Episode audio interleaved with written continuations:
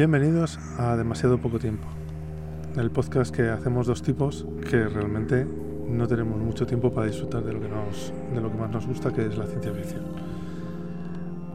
Hola Ricardo, ¿cómo estamos? Pues nada, como tú bien has dicho, sacando tiempo de debajo de las piedras para poder hablar de estas cosas que nos gustan. Y la verdad es que al final, aunque no tenemos mucho tiempo, estos pequeños ratos que pasamos tú y yo aquí charlando, pues la verdad es que merecen la pena. Sí, la verdad es que por lo menos es un ratillo así que estamos haciendo algo que nos gusta, porque la verdad que sacar tiempo para esto es, es complicadete. ¿eh?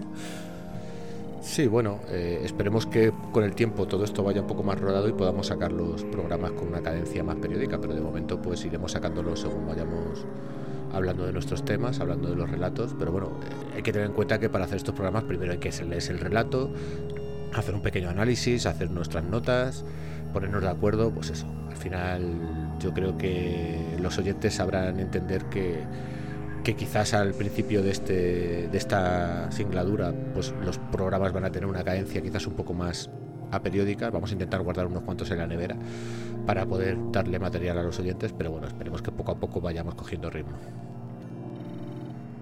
Pues sí, a ver si cogemos un poquito de, ritmo. Y bueno, para empezar el programa de hoy, Vamos a tener dos relatos como en el anterior.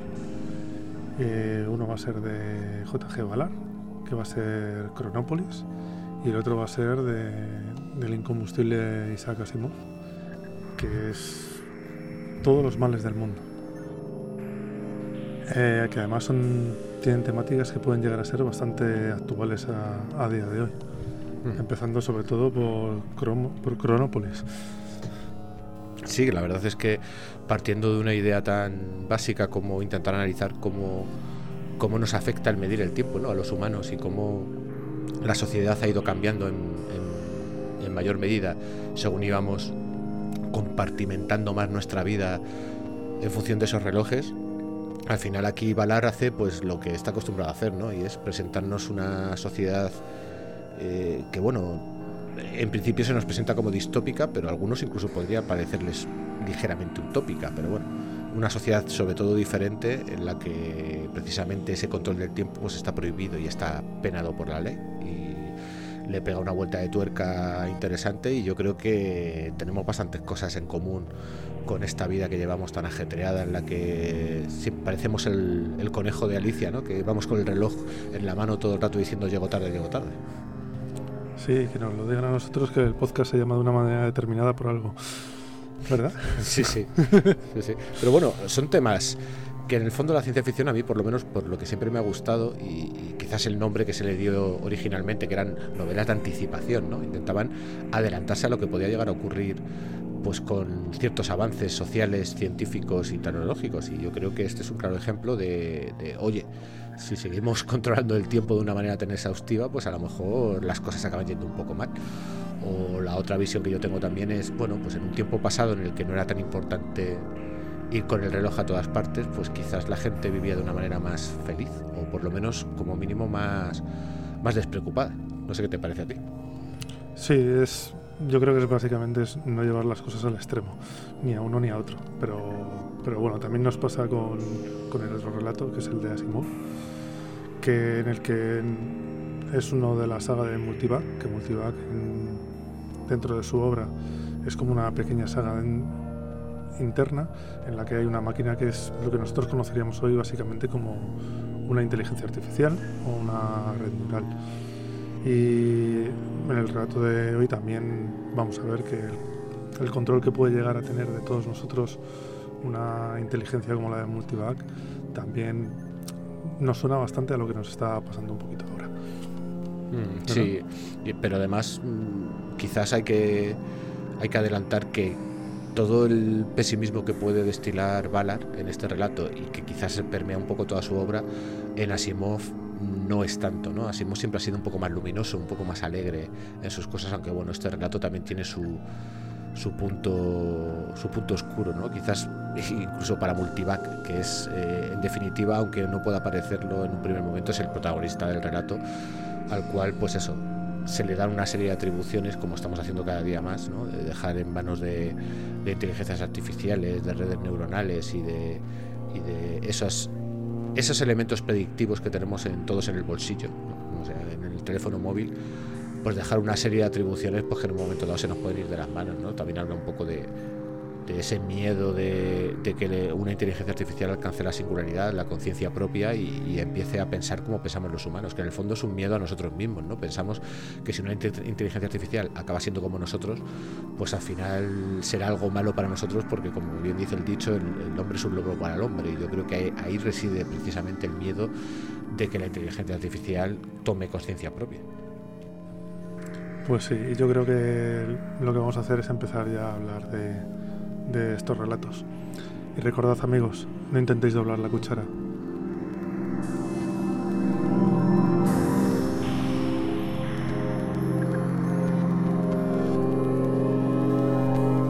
Demasiado poco tiempo, el portal que te llevará a los confines de la ciencia ficción.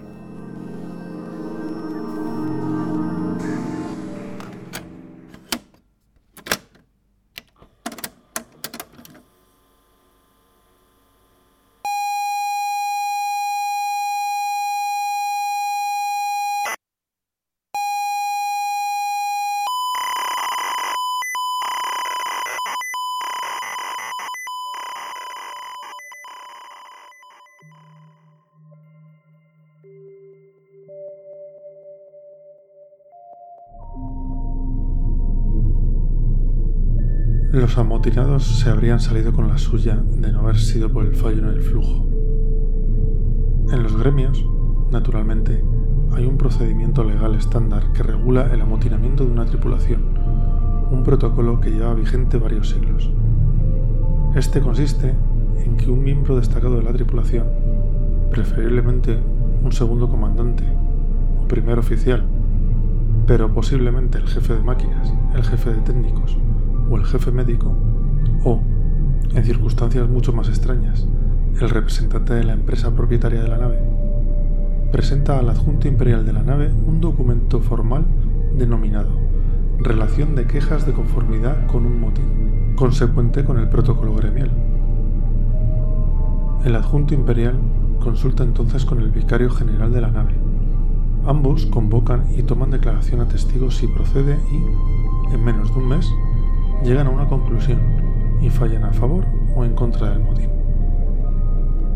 En el caso de que ocurra lo primero, el jefe de seguridad destituye formalmente al capitán de la nave y lo aísla hasta que en la siguiente parada declare una vista formal de los gremios. Las sanciones a las que se expone van desde la pérdida de la nave, del grado y de los privilegios espaciales, hasta enfrentarse a una causa civil o penal que puede conllevar una pena de cárcel o, en los casos más graves, incluso una sentencia de muerte. En el caso de que se dictamine lo segundo, es el miembro de la tripulación que ha presentado la queja quien es detenido por el jefe de seguridad para comparecer en la vista formal de los gremios. Evidentemente, nadie hace nada de esto.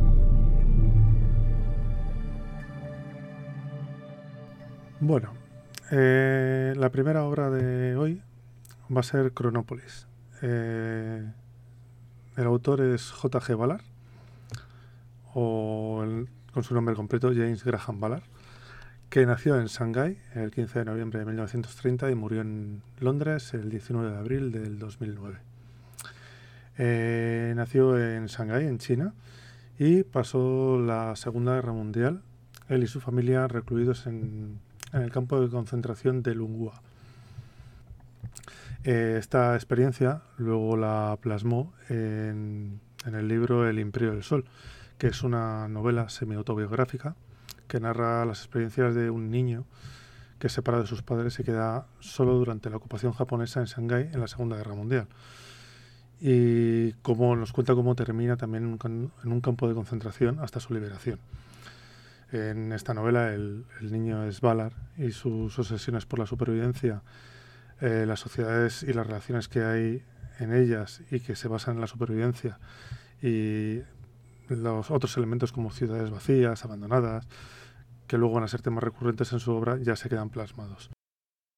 Eh, Valar a partir de los años 60 eh, debuta como novelista y sigue escribiendo casi hasta su muerte, ya que el último libro que escribió fue en el 2006, que fue Bienvenidos a Metrocentre.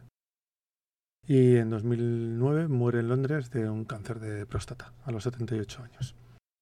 Eh, su obra de ciencia ficción suele tratar de distopías relacionadas con catástrofes medioambientales o los efectos de la tecnología en, en la vida del hombre. Eh, sus libros más famosos son El Imperio del Sol, eh, Rascacielos y Noches de Cocaína. Eh, y luego tiene obras adaptadas a cine como La exhibición de las atrocidades, Crash o El mismísimo Imperio del Sol de Steven Spielberg. Bueno, pues como tú ya bien has apuntado, Valar, como vemos, es un autor bastante interesante.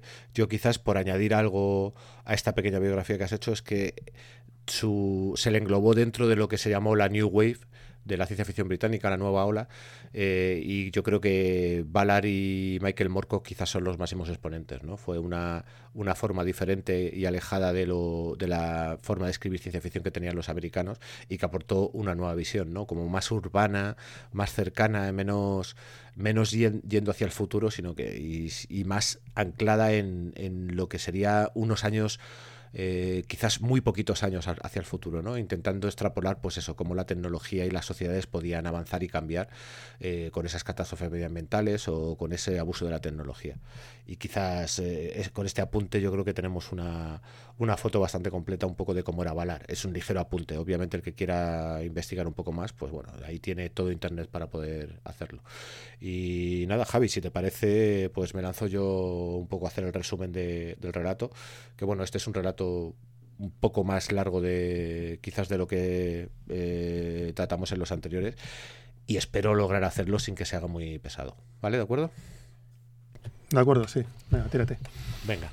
Pues a ver, el, narrador de este relato, que es un relato que está narrado en primera persona, es Conrad Newman, que en el comienzo del relato es un, es un preso que está acusado de homicidio, que está esperando a ser juzgado y que vemos ya como en, en, la celda en la que en la que está pasando este tiempo a la espera de juicio eh, él tiene mucho interés en lograr controlar el tiempo y acaba construyendo una especie de reloj de sol muy rudimentario, aprovechando la ventana por la que entran los rayos del sol y hace una serie de marcas en las paredes. ¿no?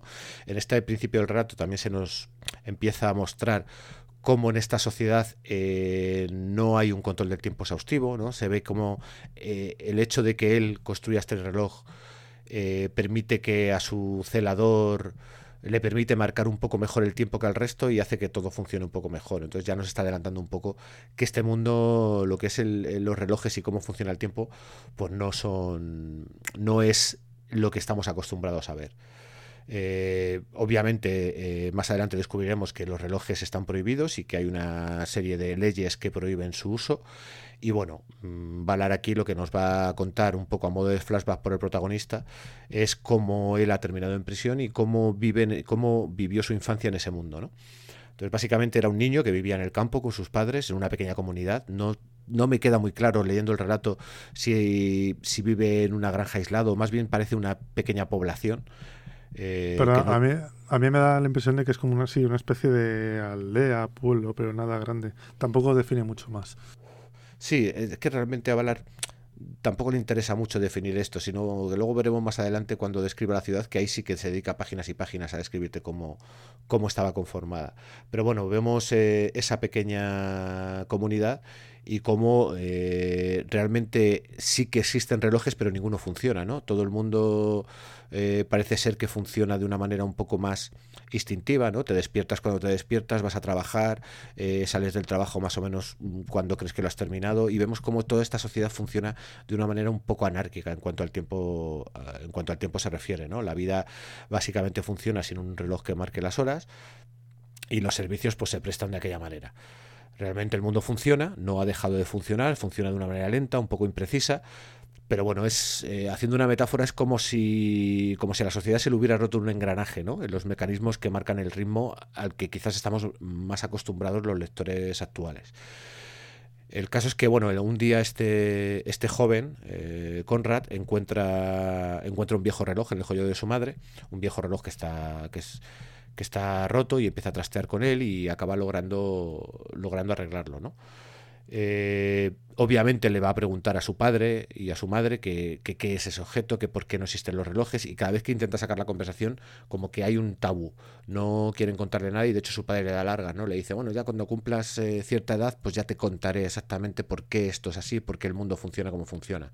El caso es que va pasando el tiempo y, y en un momento dado su padre cuando llega a esa edad pues tampoco se lo cuenta y él empieza a investigar, ¿no? Empieza a preguntarle a la gente y ve cómo la gente pues le da largas, pero en un momento dado pues sí que empieza a encontrar como la gente que tiene más de 50 años sí que le empieza a contar algo, ¿no? De, de cómo de cómo funciona esta sociedad y de, y de qué es lo que ha ocurrido, ¿no? Y resulta que parece ser que hubo una prohibición, que antes sí se usaban los relojes, pero hubo una serie de circunstancias que llevaron a la, a la prohibición, pero bueno, esta gente mayor lo que hace es divagar sobre ciertos conceptos que él no, no, alcanza a comprender y ninguno le dice exactamente qué es lo que ocurrió para que, para que se prohibieran este tipo de relojes, ¿no? Este tipo no, sino todos los relojes. En un momento dado, bueno, él es un chaval obviamente que se nos narra un poco su vida, él va a la escuela y tiene un profesor que se llama Stacy que ve cómo Newman sí que hace ciertas preguntas, tiene un interés por los relojes y, y, decide llevarlo aparte un día después de clase y preguntarle un poco, un poco al respecto, ¿no? Y, realmente será Stacy el que le dé un poco la clave de por qué, por qué existe esa, prohibición de utilizar los relojes, ¿no? Y lo dice en una frase que voy, a, que voy a leer literalmente. Le dice, si tienes un reloj, puedes medir el tiempo. Si puedes medir el tiempo, puedes saber cuánto se tarda en hacer algo. Si sabes cuánto se tarda en hacer algo, puedes obligar a la gente a que lo haga más rápido. Entonces, bueno, mm, obviamente Aquí le ha dado una clave de que, que, no existen los relojes, es una clave que nos da también a los lectores, ¿no? De que esta sociedad parece que en un momento dado el control mm, horario se convirtió en algo realmente terrible y se llegó a la situación en la que se prohibieron los relojes y que incluso está penado por ley tener relojes y, y llevar este tipo de control. Pero realmente también es cierto que leyendo esta parte del relato sí que te queda claro que algunos algunos servicios sí que se prestan con una regularidad, aunque bueno, Valar no entra en detalle en, este pequeño fallo que podríamos llamarlo de, la coherencia del relato, ¿no? Porque obviamente... Ahí, Valar, yo creo recordar que hablaba de que tenían como una especie de temporizadores que no medían exactamente el tiempo, pero que avisaban. Sí, era. Entonces no había, no había como una unidad de, medida ni se preocupaban en decir cuánto es, sino que tenían, o sea, simplemente avisaban un, un periodo. Claro, pero eso quiere decir que hay alguien que maneja esos temporizadores y que los controla. Pero bueno, ahí tampoco entra, entra el detalle eh, Conrad nos sigue narrando su niñez y te sigue contando, pues eso, como él según va creciendo, pues no abandona en ningún momento su sesión y que empieza a construir relojes rudimentarios, primero pues con agua, con velas, con arena, etcétera, y como eso no, no le termina de llenar, ¿no? Y finalmente, pues eso, por un hacer del destino, una vez que está en el cine, uno de las personas que está en el cine con él, un anciano, tiene un infarto y cuando él se acerca a socorrerle, descubre que lleva un reloj de pulsera y que ese reloj está funcionando. Entonces, bueno, él, él no puede hacer nada para salvarle la vida al anciano que ha tenido un infarto, pero aprovecha la coyuntura para coger el reloj y quedárselo. Y a partir de ahí pues empieza a estudiar cómo funciona el reloj, ver los mecanismos que hay interiores que le fascinan, toda esa ese, esos mecanismos de relojería, empieza a comprender la ventaja que le aporta saber eh, cuando, qué hora es en cada momento, ¿no? Y de hecho, eh, el que él pueda medir el tiempo le permite organizarse mejor, ordenar sus actividades y empieza a utilizar el aparato de una manera un poco intuitiva y quizás un poco despreocupada. ¿no? Esto al final llama la atención de, su profesor Stacy, pues, por ejemplo, porque una de las cosas que hace es que cuando va a sonar ese temporizador que indica al final de la clase, él ya lo sabe, él tiene un reloj y a lo mejor se dedica a, recolocar ¿no? su pupitre y a colocarse porque sabe que va a terminar la clase. Eso, su profesor Stacy se da cuenta de ello y, decide, decide, decide interrogarle, ¿no? Y decirle y preguntarle que por que cómo es que está haciendo eso y que si realmente tiene un reloj en su posesión. Eh, este eh, Conrad acaba acaba confesando que sí que tiene un reloj, que es de su le dice que es de su madre, mintiéndole. Y bueno, Stacy le dice que, no le va a denunciar, que no pasa nada, pero que no haga uso de él, que se lo devuelva a su madre, porque tampoco tampoco tiene que que esto puede acarrearle problemas más serios y al fin y al cabo yo creo que Stacy ve que él es un chaval que tiene inquietud, que tiene curiosidad y tampoco quiere hacer hacer ningún mal. Obviamente Conrad no le va a hacer ni caso, va a seguir utilizando el reloj. En un momento dado Stacy se va a dar cuenta y decide proponerle hacer una excursión en la que le va a contar exactamente cuáles son los motivos por los que se prohibió y le va a poner un poco el contexto de toda la situación. ¿no? En ese momento Stacy pues alquila un coche y le dice a Conrad que se van a ir de excursión a la ciudad un concepto que para, para Conrad pues, ni siquiera es un concepto que pueda entender, ¿no? Él no sabe lo que es una ciudad porque él ha vivido siempre pues, en esa pequeña comunidad en la que no son muchos habitantes y obviamente en ningún momento tienes unas casas pegadas al lado de otras, ni rascacielos, ni nada por, ni nada por el estilo. En ese viaje eh, Valar se va, va, a dedicar bastantes páginas a describirte pues cómo se va, te vas acercando al centro de una ciudad desde las afueras, ¿no? Cómo empiezas por los suburbios, luego vas llevando a las zonas comerciales, las zonas residenciales, cómo te vas acercando al distrito financiero, eh, cómo empiezas a ver los edificios que cada vez tienen más pisos, eh, los diferentes mecanismos y, sistemas de transporte de, personas, ¿no? Como pueden ser vías elevadas. Son, es una ciudad la que te está describiendo Valar aquí que es muy anglosajona. A mí, por lo menos, cuando lo estaba leyendo, me estaba recordando mucho a las ciudades que yo he visitado cuando estaba en Estados Unidos, ¿no? que están como muy, muy establecidas, no se parecen tanto a las ciudades europeas que quizás tienen muchísimos más años y han crecido de una manera más anárquica, sino que son ciudades un poco más ordenadas en el sentido de que en 200 años se ha, todas son muy similares. ¿no? Al principio hay una zona central que se va ampliando hacia afuera con zonas residenciales y que la zona central se acaba dejando en una, en, en una zona de trabajo, por así decirlo. Y bueno, ya digo que aquí te va a describir eh, no solamente cómo es el aspecto visual de la ciudad, sino que a través del personaje de Stacy te va a describir cómo vivía la gente en esa ciudad, qué es lo que tenía que hacer, cómo tenía que coger eh, todos los días un transporte para ir al trabajo o coger su vehículo. Eh, te comenta que es una ciudad en la que vivían 30 millones de personas y cómo en ese ecosistema tan complejo en un momento dado se empezó a hacer muy necesario el, marcar el tiempo de cada individuo para que todo pudiera funcionar con normalidad. Te está describiendo un mecanismo de relojería que es la misma ciudad en sí misma. ¿no? Eh, la gente tiene que entrar a una hora del trabajo, tiene que salir a una hora del trabajo, tiene que, tienes que marcar de una manera clara quién entra y quién sale para poder evitar los atascos y en un momento dado pues eh, te empieza a explicar que los relojes eran vitales para hacer eso, pero ya no solamente los relojes, sino que te explica un sistema de códigos de colores que ya te da a entender que en función de tu clase social, pues tú vas a tener mayores facilidades para hacer las cosas en el tramo horario que te corresponda que quizás una persona cuyo color indica que es una clase social menor. Con lo cual aquí ya estamos viendo una vuelta de tuerca más al control horario. Ya no solamente es que el control nos marque la vida como nos puede marcar en, este, en nuestros días, ¿no? sino que también en función de qué, en qué escala social estés, ese control horario va a ser más beneficioso para ti o quizás va a ser más perjudicial. Obviamente la, todo esto, pues Conrad le va preguntando, él le va resolviendo un poco las dudas y, en un momento dado, pues, bueno, Conrad pues le va a empezar a preguntar por todos los relojes que está viendo, ¿no? En ese viaje en la ciudad él ve muchísimos relojes que todos están parados en algunos casos ni siquiera tienen manecillas o, o, incluso llega a ver relojes digitales que no entiende muy bien cómo funcionan y, y básicamente al final llegan a una zona central donde se encuentra el gran reloj central, que te lo describe como un gran edificio donde se marcaban un poco no solamente el tiempo que te corresponde, sino esos, esas claves de color que indicaban que en función de donde tú estuvieras, qué es lo que podías hacer y lo que no podías ibas a hacer.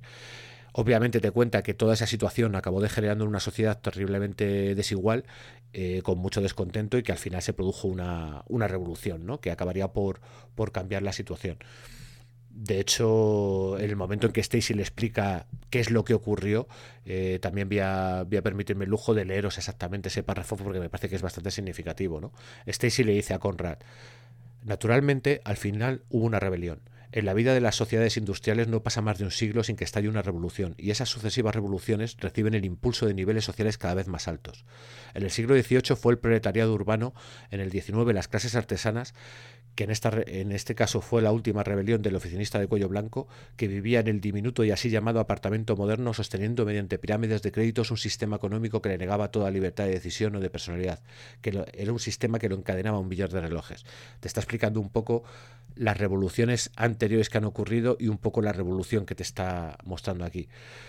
Obviamente en toda esta conversación ellos están paseando por la ciudad y Conrad se acaba percatando de que algunos de los relojes que está viendo sí funcionan. Y obviamente eso quiere decir que en esta ciudad hay alguien viviendo que está haciendo funcionar esos relojes, alguien que tiene interés en que los relojes funcionen. En el fondo, alguien pues que son una persona que es como él mismo, ¿no? Entonces decide salir corriendo, huir y empezar a internarse en las calles, en los edificios. Eh, ahí tiene una descripción que a mi modo de ver, en un momento dado, yo por lo menos me perdí un poco, pero bueno, él va huyendo de, su profesor para intentar darle esquinazo y a la vez está intentando buscar a esa persona, ¿no? O ver algún rastro de este, de, este individuo que está arreglando los relojes y ver si encuentra más relojes que están funcionando. La persecución se alarga durante horas, el profesor eh, le está buscando, le llama por las calles, en un momento dado saca una pistola y dispara al aire, que es un detalle que te deja un poco, un poco descolocado, pero al final el, profesor desiste y Conrad se queda solo en la ciudad y decide buscar un rincón donde pasar la noche. Eh, al día siguiente, eh, Conrad no despierta solo, sino que le despierta un anciano, una persona llamada Marshall, que aunque en un primer momento sospecha de él, eh, decide llevárselo a su refugio y darle algo de comer y, acogerle, ¿no? Y, le, y Conrad pues acaba descubriendo que el anciano es la persona que está arreglando los relojes y él le cuenta un poco cuál es la labor que está realizando, por qué lo está realizando y decide Conrad decide quedarse con él y ayudarle en su labor vamos viendo cómo la narración pasa, pasa un tiempo un poco indeterminado, pero yo entiendo que son unos meses y quizás incluso algún año que otro. Y Conrad eh, poco a poco se va distanciando del anciano, que aunque en primer momento dado le va arreglando a, le va ayudando a arreglar los relojes y a conseguir las piezas necesarias, en un momento dado cuando él ya aprende el oficio, pues se va distanciando y como que cada uno por su cuenta van arreglando los relojes que a ellos les convienen o que consideran necesarios, ¿no? De vez en cuando sí que se juntan y pasan tiempo, pero eh, realmente su, su labor no, no, no, no, acaba viendo una convivencia entre ellos, sino que cada uno empieza a ir un poco por su lado. ¿no? En un momento dado, pues eh, Conrad empieza a obsesionarse con el, con el reloj central. Eh, lo empieza a visitar, empieza a mirar la forma de arreglarlo, aunque en un primer momento parece que es muy complejo y que no puede arreglarlo, pues él poco a poco va consiguiendo arreglarlo y, y cuando decide, o sea, cuando lo ha logrado ah, reparar, decide ponerlo en marcha y lo que ocurre cuando lo pone en marcha es que ese reloj empieza a sonar, empieza a dar campanadas cada cierto tiempo y esas campanadas se oyen a kilómetros de distancia. Eh, y a, raíz de esto, obviamente, pues la lo que es la policía del tiempo acaba acudiendo a la ciudad y acaba deteniendo a Conrad. Cuando Conrad es detenido, se sorprende al, descubrir que, ha sido acusado de asesinato y es entonces cuando descubre que Stacy había ido varias veces a, seguir buscándole, ¿no? a intentar eh, convencerle para que volviera y para que abandonase su actitud y que en una de estas visitas se encontró con el anciano con Marshall y este anciano le decidió asesinar a Stanley para, pues para obviamente para, para evitar que vinieran más policías y para evitar que le detuvieran a él y que detuvieran a Conrad. Pero bueno, Conrad sabiendo esto, que es lo que ha deducido, decide asumir el asesinato de, de, su amigo, del anciano asume que, o sea, reconoce su culpa como que él ha matado a Stanley, aunque no es así, y decide esperar su juicio, que en el fondo es donde nos había dejado el comienzo del relato. La resolución al final es que, bueno, el juicio tiene lugar, eh, los jueces eh, le encuentran culpable y lo condenan y lo trasladan a otra zona de la prisión. Y aquí es donde los temores de Conrad, que desde el primer momento se había temido que la zona de la prisión donde lo llevasen a cumplir el resto de su condena, eh, puede que no tuviera ninguna ventana ni ningún sistema para poder controlar el paso del tiempo, pues eh, esos, esas sospechas que él tenía se confirman, ¿no? Cuando le llevan a su celda descubre que no, que no va a tener ninguna manera, porque es una celda que tiene una especie de tragaluz que tampoco permite eh, saber exactamente cómo pasa el tiempo y va a tener que pasar ahí nada más y nada menos que 25 años encerrado, ¿no? Sin, sin forma de medir eso que para él es tan vital.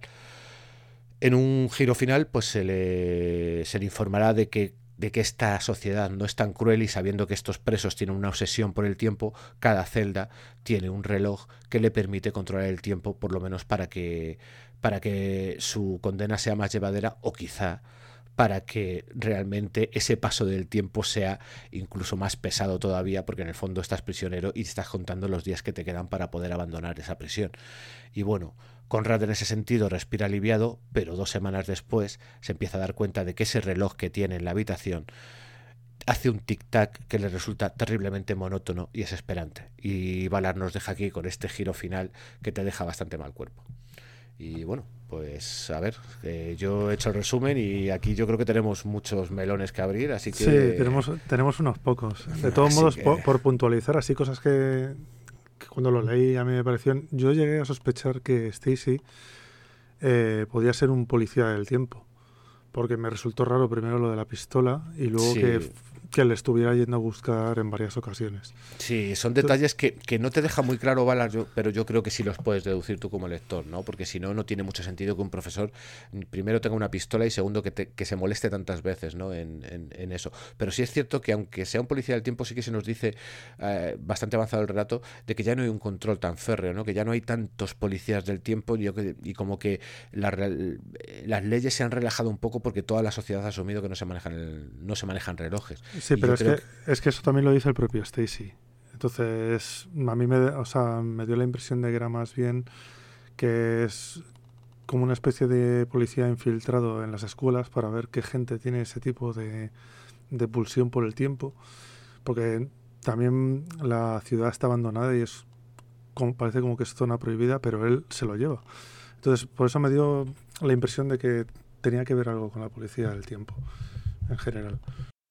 Sí, sí, ya digo que es muy posible. Yo creo que, eso te lo deja ahí balar un poco a la, a la, a la incógnita, pero las claves están ahí, ¿no? Es lo que tú dices. Sí, es cierto que la ciudad yo no tengo muy claro que sea una zona prohibida, sino que más bien es una zona a la que nadie le interesa ir. Yo creo que la gente mayor recuerda lo que vivió y no le gustaba esa vida totalmente atrapada por, lo, por el tiempo, por los relojes, cosas que te marcaban hasta eh, los 15 minutos que tenías para poder ir a la farmacia. Y si la farmacia y si tu color indicaba que eras de una clase social inferior, pues tenías a lo mejor un tiempo desde tu trabajo a la farmacia que te impedía en esos 15 minutos ir a la farmacia, pero sin embargo si tu color te decía que eras de la clase ejecutiva, pues la farmacia la tenías a la puerta de tu de tu, de tu oficina. O cosas como... Como lo de que, con el, no podías pagar con el dinero dependiendo de la hora que fuera. Eso, eso es terrible. eso, es, terrible. exacto. O sea, porque tu dinero está marcado también por el color. O, o, que la gente utilizase los ascensores. Primero los utilizan los del color que marca la clase alta y luego los utilizan... O sea, al final todo estaba establecido. Yo creo que que aquí el, giro y la vuelta de tuerca ya no es solamente que nuestra sociedad esté totalmente regulada por el tiempo, ¿no? Por a qué hora tienes que entrar al trabajo, a qué hora tienes que salir, lo que vas a tardar en el transporte público, a qué hora te poner la noticia. El problema yo creo que aquí es el giro de, vale, y en función de tu clase social, claro, es algunos que lo van a, claro, lo van a una desigualdad de clases también, claro, o sea, el tiempo. Entonces, eh, la verdad es que el relato que parece en un primer momento una cosa así bastante normalita, ¿no? Y que te está hablando de un tipo obsesionado por los relojes, ¿no? En un mundo que está prohibido los relojes, cuando llegas a la ciudad y te están explicando todo lo que está ocurriendo, dices, ostras, es que esa sociedad realmente era una distopía terrible. Pero claro, también es cierto que cuando se prohíben los relojes, lo que tenemos ahora mismo en, en el relato es una sociedad que funciona mal. No deja de funcionar, pero no funciona todo lo bien que debería. Y, es porque no se puede medir el tiempo. Al final, pues tú no tienes ni siquiera una manera de decir, sé cuándo, o sea, de, que te digan, entras a las 8 a trabajar. No. Es que tú entras a trabajar cuando entres a trabajar, porque realmente no tienes. Sabes que tienes que entrar por la mañana después de levantarte y desayunar, pero tampoco tienes muy claro. Sí, eh, claro, funciona más lenta, que es lo que, que es lo que dice Newman, que él prefiere tener una sociedad que funcione, que sea más estricta, porque Newman aquí es la parte de que le gusta tener completamente compartimentado el tiempo, a tener una sociedad que funciona mal, como dice él, porque va lenta, no, no está optimizada. Lo que pasa es que, claro, él, él nos lleva a la otra, al otro extremo, que es el que nos quiere llevar Ballard para decir lo, lo malo o terrible que puede llegar a ser medir tanto el tiempo o fiarse tanto de, del tiempo. Entonces, básicamente lo que nos está diciendo es qué necesidad hay de medir tanto el tiempo porque nos puede llevar a, a eso. También el, todo el tema este del tiempo también viene, me parece, al principio hablan de que hay superpoblación y de que se empieza a usar el tiempo porque es una manera de que todo funcione. Sí, eh, de, que todos puedan tener acceso a todos los recursos ¿no? y no tener que, discriminar. Pero luego vemos, yo creo que supongo que esa superpoblación iría más y sí que vemos que hay una discriminación. Al final hay una, hay una crítica política por debajo también y es cómo las clases altas, que son las que legislan, al final legislan en su propio beneficio y que las clases bajas son las que soportan eh, las peores condiciones para mantener a esa clase alta en, el, eh, en lo alto, precisamente. Entonces yo creo que también aquí Valar aprovecha para meter la crítica política, que este relato, que, no recuerdo, creo que se escribió en el 62 o por ahí, pues ya estaba adelantando cosas que yo creo que luego más del 60 creo que es. Del 60, que luego más tarde, eh, yo creo que en los 80 y a partir de los 80 hemos visto todos como esas desigualdades han ido a más, ¿no? Como eh, quizás el lo que ahora se ha dado en llamar el capitalismo salvaje, ¿no? El, mercado se regula solo, pues al final mm, sí, se regula solo, pero ¿a costa de qué? Eh, que yo creo que son reflexiones que Valar ya está planteando aquí. De hecho, en nuestra sociedad actual no es muy diferente de, de lo que nos está planteando en, la, en el relato, porque básicamente nos falta tener las tres agujas con, con colores. Lo demás ya lo llevamos de serie casi. Sí, sí. Hombre, esto en, el relato se lleva muy, muy al extremo hasta el punto de que te digan eso, de que tienes 15 minutos para poder ir a comprar y si llegas tarde ya tu dinero no vale porque tu color indica que ya no vale. No hemos llegado a eso todavía, pero bueno, qué decir, o sea, es un camino que, que no digo yo que se pueda andar, pero es cierto que a día de hoy la superpoblación en el planeta es un problema. Es un problema grave, sobre todo porque tenemos una, un viejo continente, por así decirlo, una sociedad occidental muy envejecida, que no crece como, como, debiera para mantener el sistema y sin embargo tenemos un mundo subdesarrollado que crece a un ritmo bastante mucho más rápido, pero claro, no tiene los mecanismos sociales como para proteger a toda esa población, con lo cual estamos en una situación que yo creo que, que aquí Valar no entra a describirte cómo se llega a esa situación, sino que ya te describe el punto en el que está eh, esa revolución que decide que hay que acabar con los relojes, pero yo creo que te da que pensar, ¿no? Eh, te da por elucubrar de cómo se ha llegado a esa situación y realmente no te describe esa revolución, pero eso daría para, un relato completo, ¿no? De cómo, cómo se decide en un momento dado parar el gran reloj central que es el que para todos los relojes, por así decirlo, ¿no? Y, sí, podría ser un thriller bastante interesante. Sí, sí, o sea, es, una idea muy buena, pero que la deja ahí, la deja apuntada pues para que tú la pienses un poco y te des, y te des, eh, le des una vuelta de, tuerca y, que pienses el punto en el que estamos quizás ahora y el punto cómo se podría llegar a eso. Sí, porque además, y aquí además también el tiempo lo utiliza como, como forma de explotación, porque la frase de que si sabes cuánto se tarda en hacer algo, eh, o cuánto tarda una persona en hacer algo, eh, sabes a cuánto puedes obligarla para que lo haga más rápido, es también una, clave de la sobreexplotación. Sí, sí, de, de, la, de la economía de mercado y, de los medios de producción, ¿no? de que al final se busca el máximo beneficio al coste que sea necesario, que en este relato pues es el, tiempo de las personas, básicamente. Sí, el menor tiempo posible. No, la, la verdad es que esa frase es, es demoledora. Yo cuando la leí ya se me quedó grabada. Sí, sí, o sea... Eh, el señor Valar en el, en el 60 ya, ya anticipó muchos de los problemas que hemos tenido. Y la verdad es que, eh, teniendo en cuenta cuando murió, pues no, no vivió las, la, última gran crisis ¿no? económica que tuvimos hace unos años. Pero vamos, yo creo que unas cuantas vivió y debió decir, madre mía, ¿sabes? O sea, sí, podía, haber, haber, dicho un un te lo dije. Sí, podría haber dicho un te lo dije perfectamente, pero bueno, yo creo que, que es una persona muy particular, ¿no? O sea, porque como hemos comentado, toda esa infancia que tuvo en Shanghái, que él se quedó un poco aislado de sus padres hasta que ya pudo encontrarse con ellos en el campo de concentración y, esa forma de vivir, de subsistencia, ¿no? Eso, ese, yo es en este relato cuando él está describiendo la ciudad abandonada y va yendo por ella y va solo, a mí yo estaba imaginándome al Valar de niño en Shanghái paseando, por, paseando por la ciudad, solo buscándose la vida.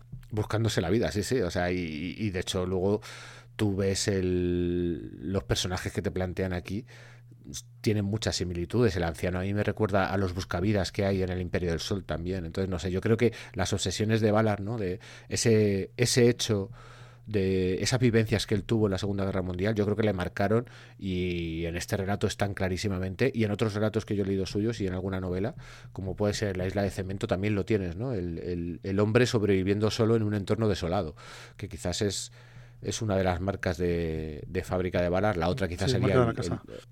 sí, eso marca de la casa. Y quizás la otra sería el uso de la tecnología, ¿no? Cómo se puede de evaluar y también es cierto que ciertas filias, ¿no? Porque todos tenemos un poco en la cabeza la novela Crash y la película que hizo Cronenberg de ella, de esta gente que tenía filia a los accidentes de coche y a las amputaciones. O sea, yo creo que, que, que todas las experiencias que él tuvo de niño algo le debieron marcar porque, madre mía, el Ballard tiene una tiene una imaginería cuanto menos perturbadora. Sí, o cuanto menos peculiar. Bueno, pues yo creo que salvo que quieras apuntar alguna otra cosa más, podemos pasar a, al siguiente relato. Demasiado poco tiempo. Y si tienes que malgastarlo, acércate a la ciencia ficción.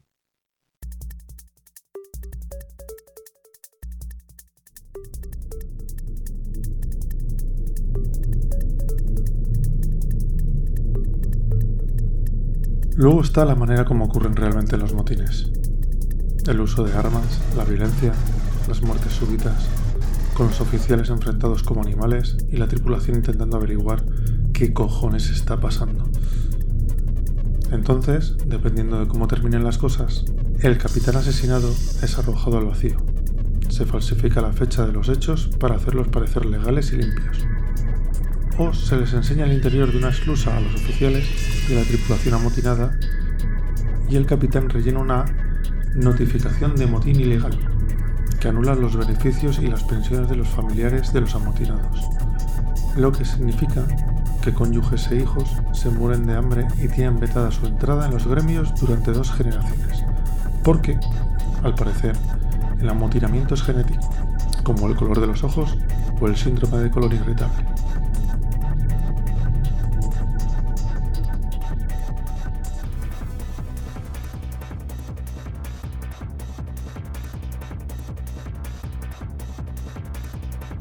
Esto que habéis escuchado es el comienzo del libro El fin del imperio, de John Scalzi.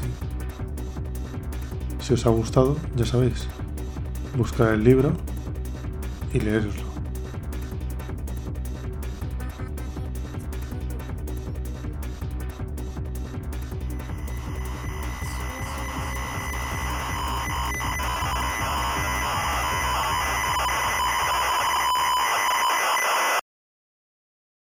Bueno, de Asimov, si quieres, hacemos una pequeña reseña biográfica, aunque yo creo que es viejo conocido de, todos los, lectores de ciencia ficción, porque bueno, es uno de los autores más prolíficos.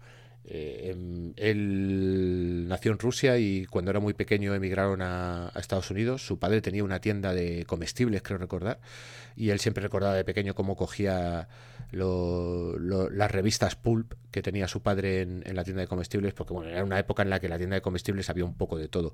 No recuerdo si era una tienda de comestibles o incluso quizás una tienda de, caramelos y de, y de, dulces. Pero bueno, pues Asimov eh, ahí se aficionó a la, a la, lectura y empezó a escribir desde muy, desde muy joven y obviamente hizo una extensísima labor escribiendo relatos, escribiendo novelas. Tiene una parte muy desconocida por los lectores que es la parte de divulgación científica, en la cual casi es el doble de su producción de ciencia ficción. Sí, sí, tiene, tiene, muchísimo ahí.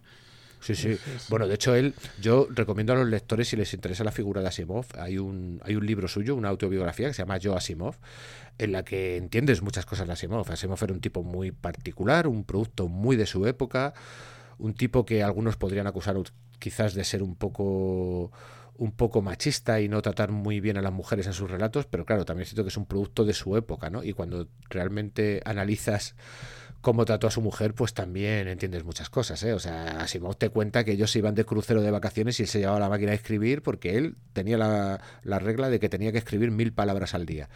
Él tenía que escribir mínimo mil palabras al día y claro, obviamente escribiendo mil palabras al día todos los días, pues acabas con la producción literaria que tiene este hombre.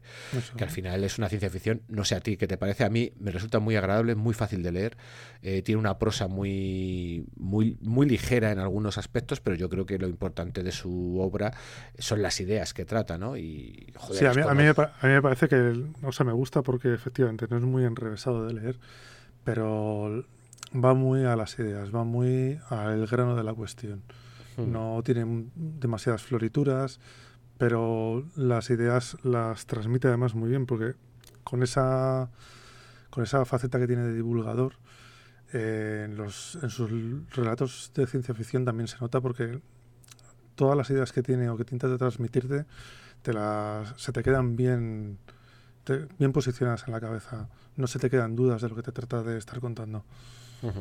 Pero bueno, mm, empieza un poco la casa por el tejado, pero voy a dar también algunos datos biográficos, ¿no? Él nació el, el 2 de enero de 1922, del 1920, perdón, en Petrovichi, en, lo que en aquel momento era, bueno, era ya la Unión Soviética, obviamente, y murió el 6 de abril de 1992 en Nueva York, en Estados Unidos. De hecho, es una cosa bastante triste cuando, cuando lo descubres. Eh, Isaac Asimov murió de SIDA por culpa de una transfusión que le hicieron en una operación de una operación de corazón que tuvo, con lo cual fue una de esas víctimas de, de la terrible epidemia de SIDA que tuvimos en los 90 y, por la forma más más accidental que puede ser, ¿no? Y es que te, te, hagan una transfusión con sangre contaminada en ese momento en el que todavía no se conocía todavía cómo funcionaba del todo y, que al final fue una víctima un poco un poco accidental y que nos dejó sin, sin uno de los grandes que todavía tenía mucho por escribir, yo creo.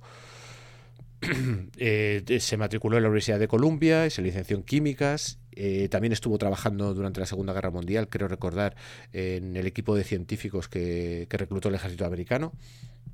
Y bueno, como ya hemos dicho, eh, en su extensísima obra, yo creo que si tenemos que destacar algunas cosas, primero deberíamos destacar todos sus relatos de robots, que en los cuales creó las famosas tres leyes de la robótica, que a día de hoy yo creo que todos los que trabajan en robótica las tienen en la cabeza, aunque no se aplican a rajatabla, pero son una idea genial. Y en, esa, esas tres leyes de la robótica y con esas ideas de sus robots positrónicos, pues desarrolló una serie de novelas, todas un poco interrelacionadas, eh, que más o menos en las que iba él plasmando todas sus ideas que tenía sobre cómo funcionaría una sociedad en la que los robots o los androides ayudasen al ser humano a, a, realizar sus tareas. Otro de los temas habituales en, como ya os has adelantado tú, es Multivac, esa megacomputadora que, que crea el hombre para ayudarle. hay varios relatos en los que se trata sobre ella y hoy vamos a hablar de uno de ellos.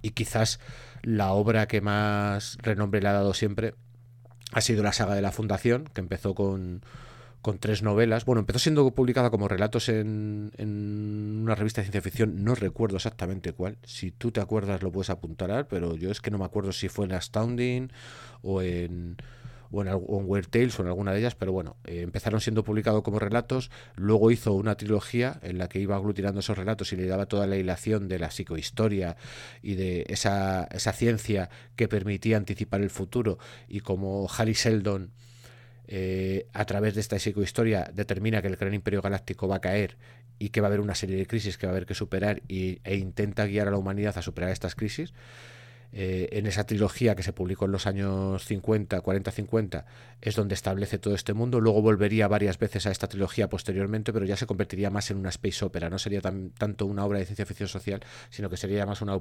epopeya mm, protagonizada por algunos, eh, protagonizada por, por individuos concretos que van evolucionando. Y de hecho, incluso luego llegó a, a publicar alguna precuela que yo reconozco que a mí las precuelas yo las leí y me parecieron que no mantenían el nivel. Yo de la fundación me quedo con la trilogía original, que me parece una idea bastante buena y yo creo que es lo que mayor nombre le ha dado. Si quieres apuntar algo, yo por mi no, parte... Yo es, que, yo es que me quedé también con la fundación. Yo las películas no... empecé Creo que empecé a leerlas, pero no me...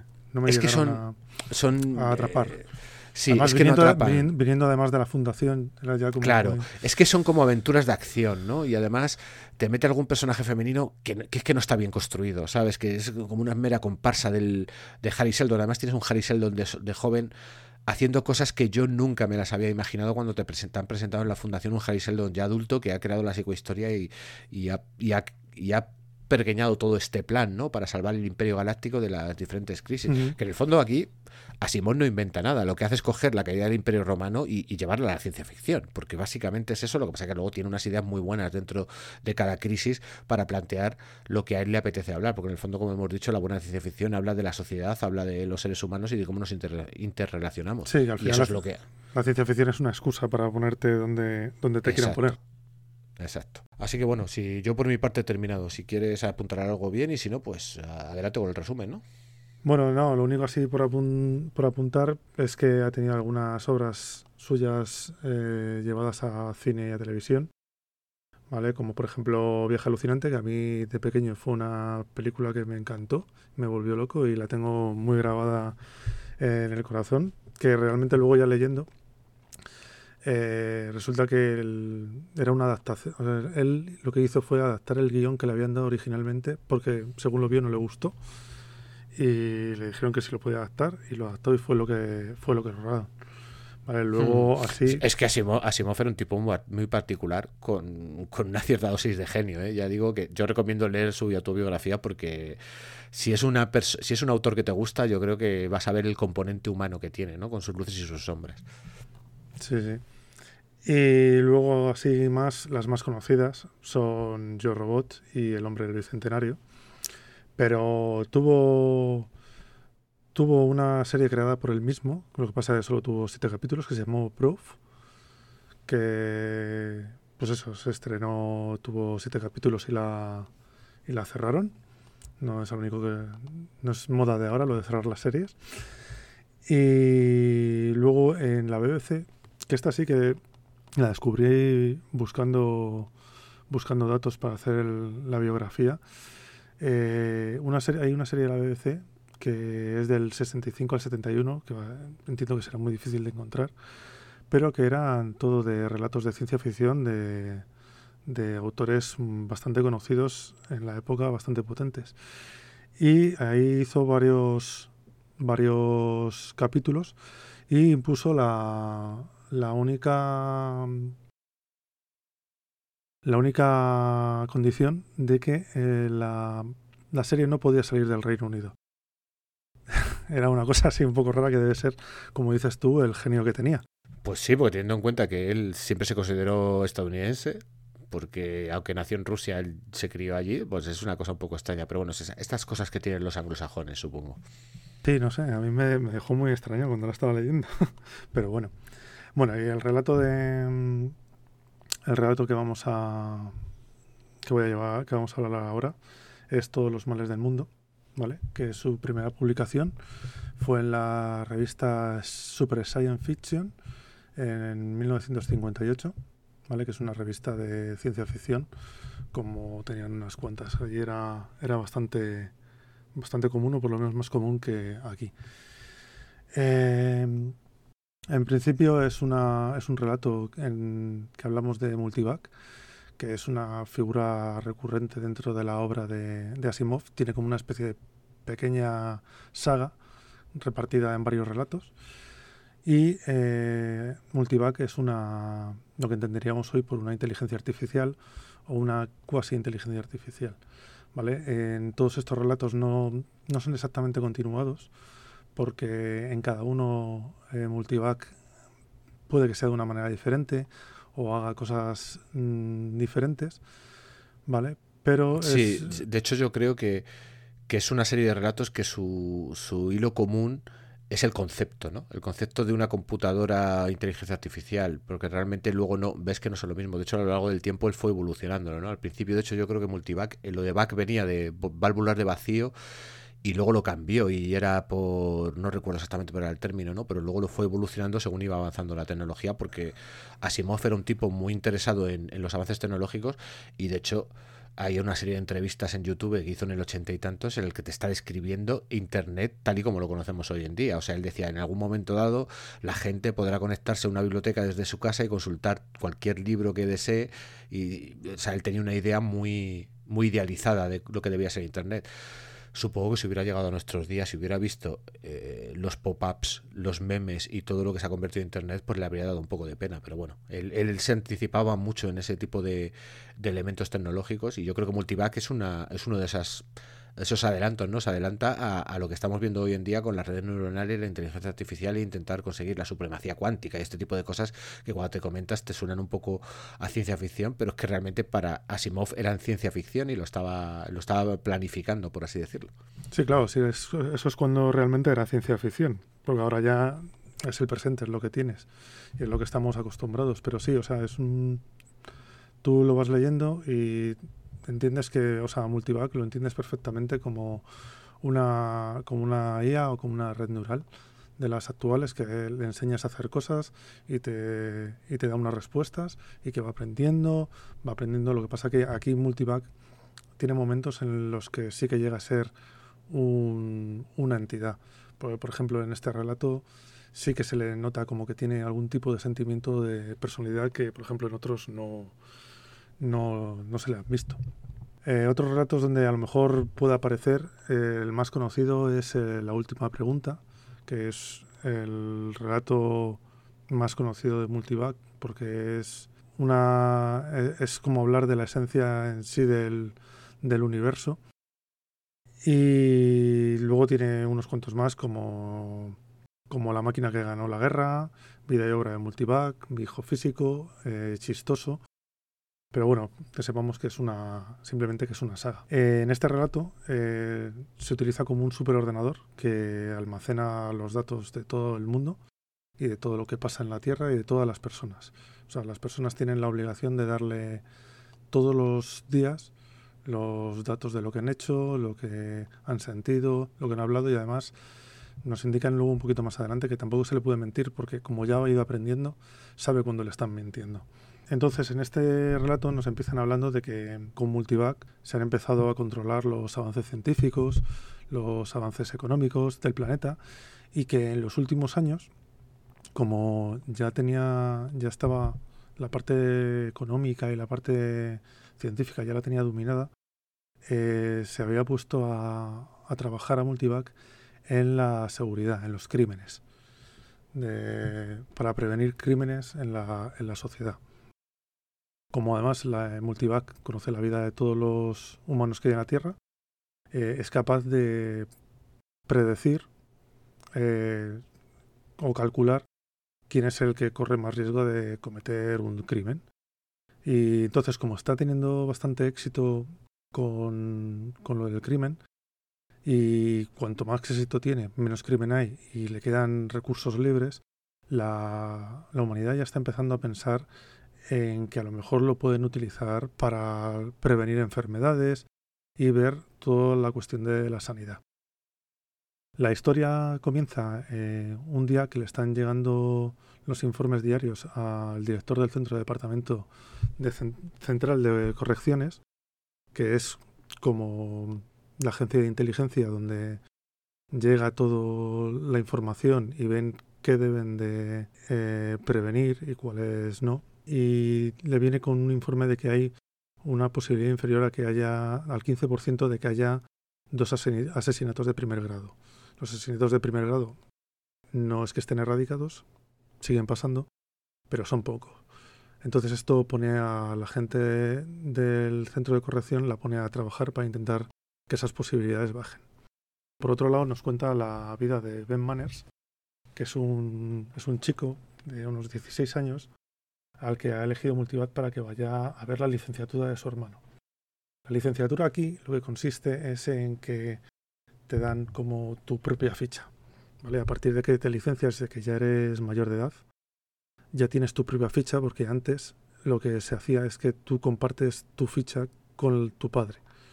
Entonces, de la ficha de tu padre llegan la, salen los datos, o sea, o se juntan los datos tuyos. Entonces eh, nos, empiezan a decir que bueno que está, se va con su hermano, lo ve en la, en la licenciatura, lo, celebran y a la vuelta, cuando llegan a casa, ven que la policía está en su casa y están acusando a su padre de que va a cometer un delito. Tampoco les saben decir muy bien de qué y eh, que lo tienen detenido. Entonces eh, Ben, que es nuestro protagonista, eh, cuando ve todo esto y decide que va a ir a preguntar a Multivac que por qué está detenido exactamente su padre, ya que no se lo han dicho, y qué puede hacer para que le liberen.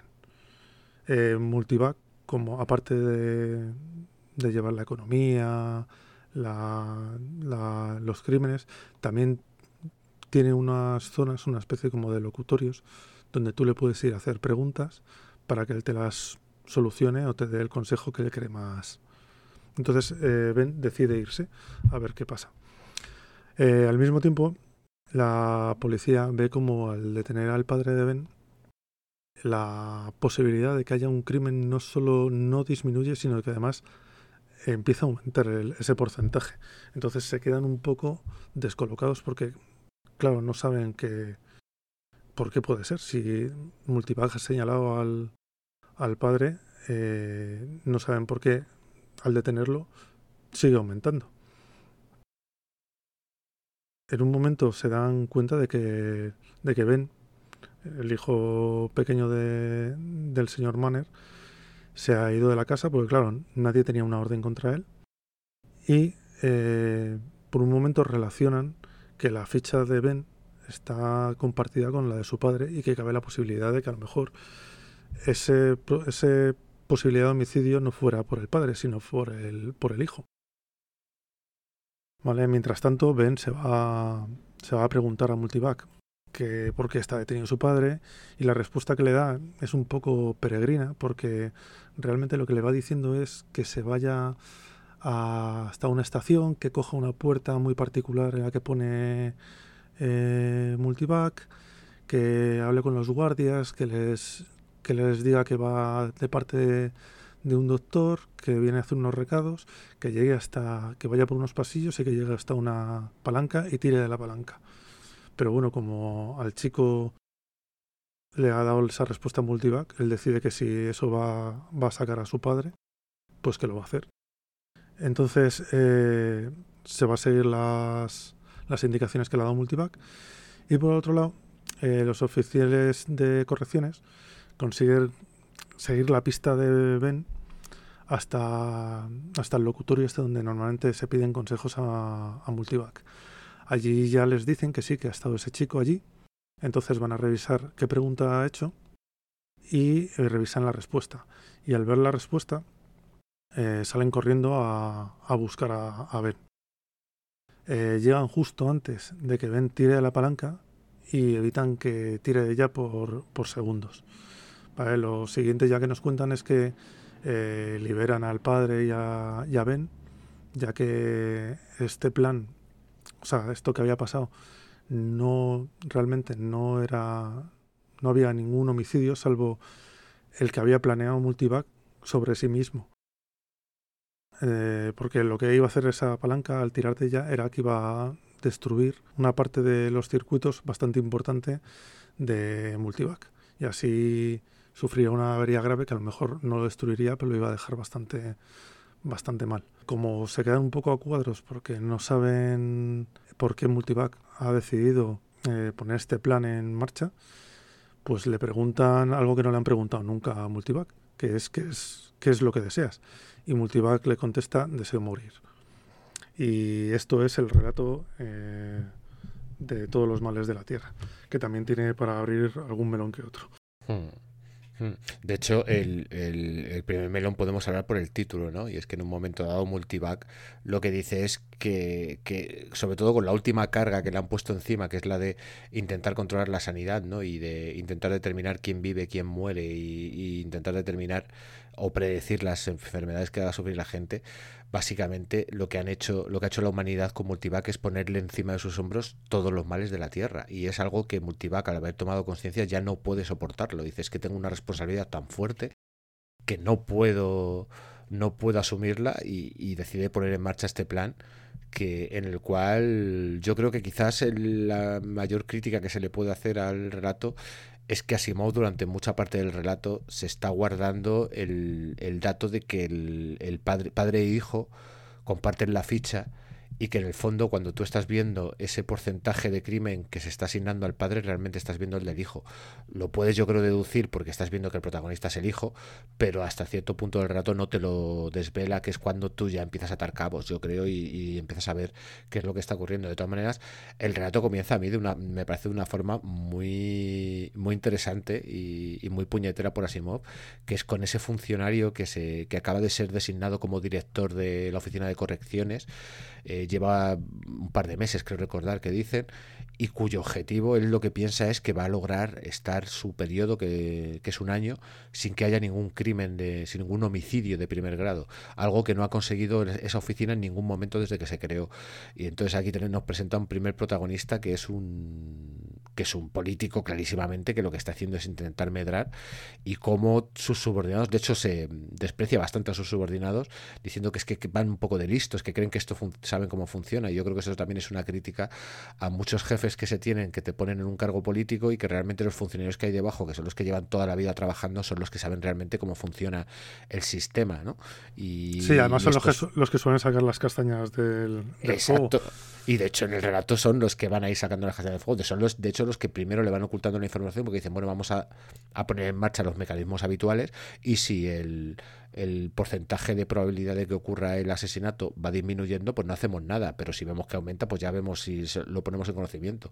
A mí me parece que ahí empieza, empieza fuerte, lo que pasa que, claro, ahí tienes la sensación de que te está planteando una crítica a, pues a un sistema laboral, por así decirlo, o un sistema funcionarial en el que ciertos jefes quieren medrar, pero enseguida se mete en otro vericueto que es el que le interesa realmente, que es mm, hasta qué punto le podemos dar responsabilidades a una máquina eh, y, evitar que, que cometa errores, ¿no? Y si realmente no comete errores y si cada vez le damos más, más atribuciones, si esa máquina llega a tomar conciencia, eh, siempre hemos pensado que esa máquina va a determinar que, la humanidad no es necesaria y se la va a cargar. Pero ¿y si ocurre lo que ocurre aquí? Que dice, oye, es que me estáis poniendo demasiadas cosas encima y fíjate, es una visión como muy optimista dentro de lo que cabe porque es la propia inteligencia artificial la que decide quitarse del medio, ¿no? Dice, no, yo quiero quitarme del medio porque no puedo soportar esto.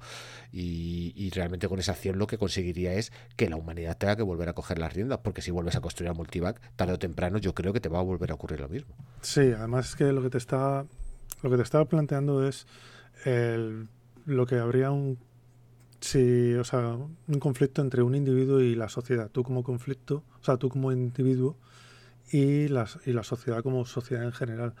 Porque le está poniendo a un solo individuo, que en este caso es Multivac, que además en este relato se le ve como que tiene algún tipo de sí que ha llegado a la singularidad. Porque es como que está sufriendo y que tiene estrés por toda esa carga que le está cayendo.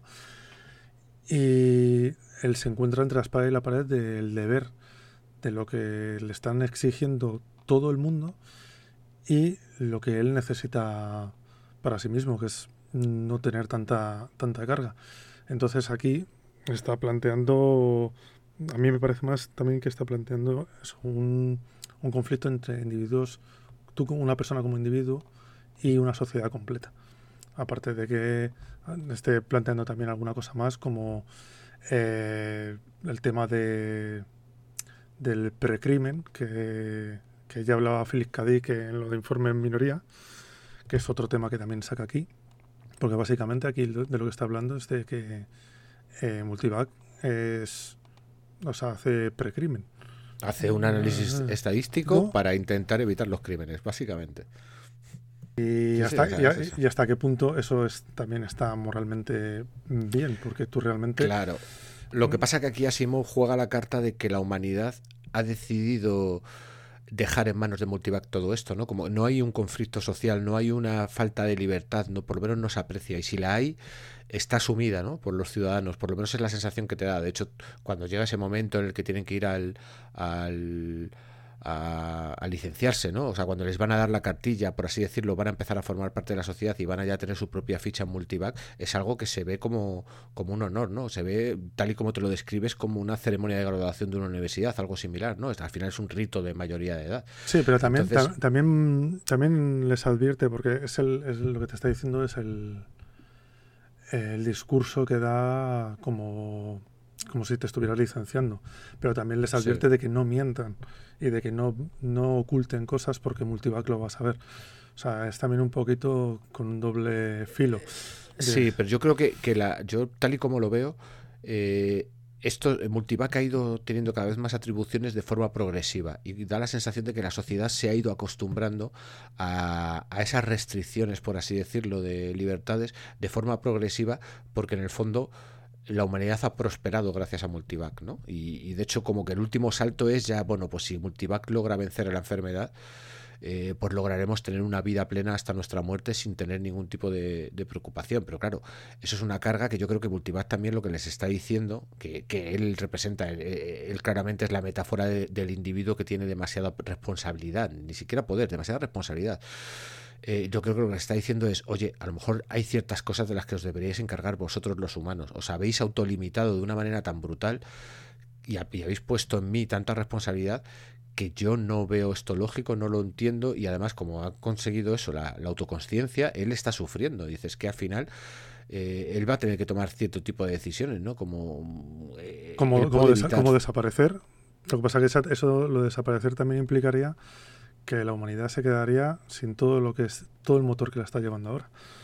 Sí, pero bueno, ese es un poco el, eh, el giro que plantea Simón, ¿no? O sea, también el decir, la humanidad si desaparece todo ese sistema de inteligencia artificial que lo controla podría volver a funcionar, porque como, como ya he dicho antes, si poco a poco se han ido acostumbrando a esto, mm, a mí no me queda claro durante el rato cuánto tiempo ha pasado desde que crean a Multivac y va asumiendo cada vez más atribuciones, pero da la sensación de que si Multivac se apaga, eh, la sociedad se puede derrumbar en bastante poco tiempo. No sé qué pensarás tú. Sí, no, no, te, no dicen tiempo en, en este relato de Multivac, pero sí es como muy progresivo, porque primero te van hablando de que cogen los, las atribuciones científicas, luego las económicas, luego ya se meten con... O sea, es como una cosa que según van viendo que, que va funcionando y se va liberando, Multivac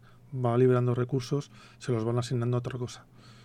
Pero ahí yo creo que lo Multivac lo que está viendo es que nunca va a dejar de tener, nunca va a dejar de estar a tope, claro.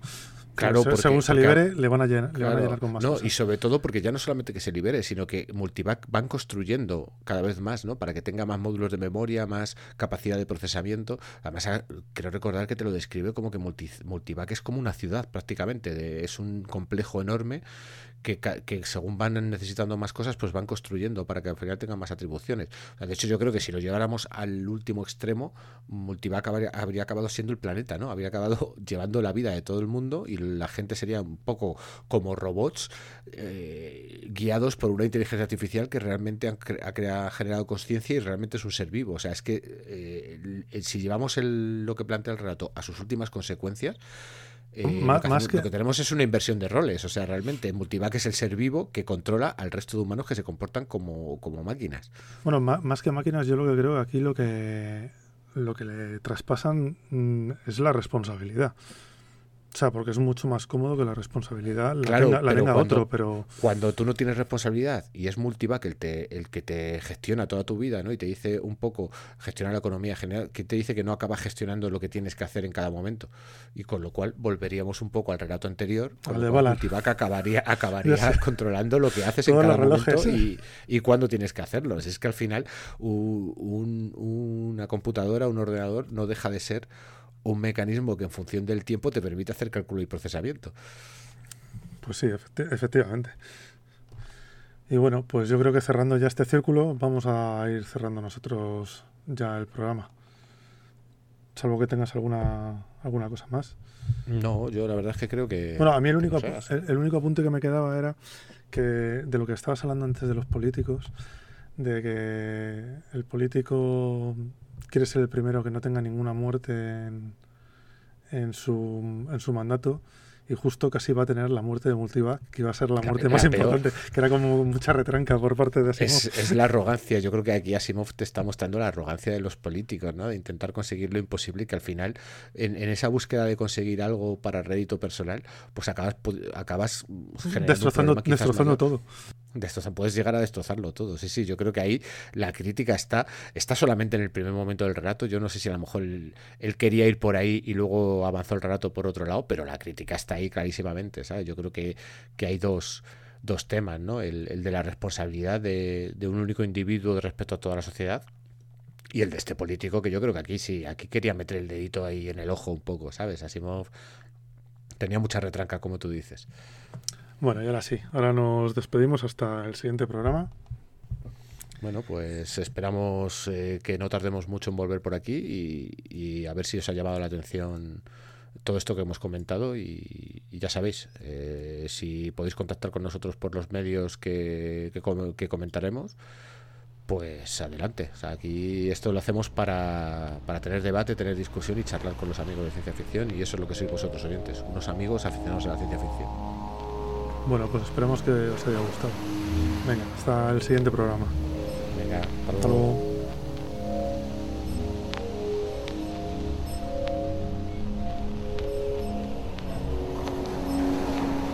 Dentro de poco, en demasiado poco tiempo, Para el próximo episodio os vamos a traer un relato de Peter Watts que se llama Las cosas.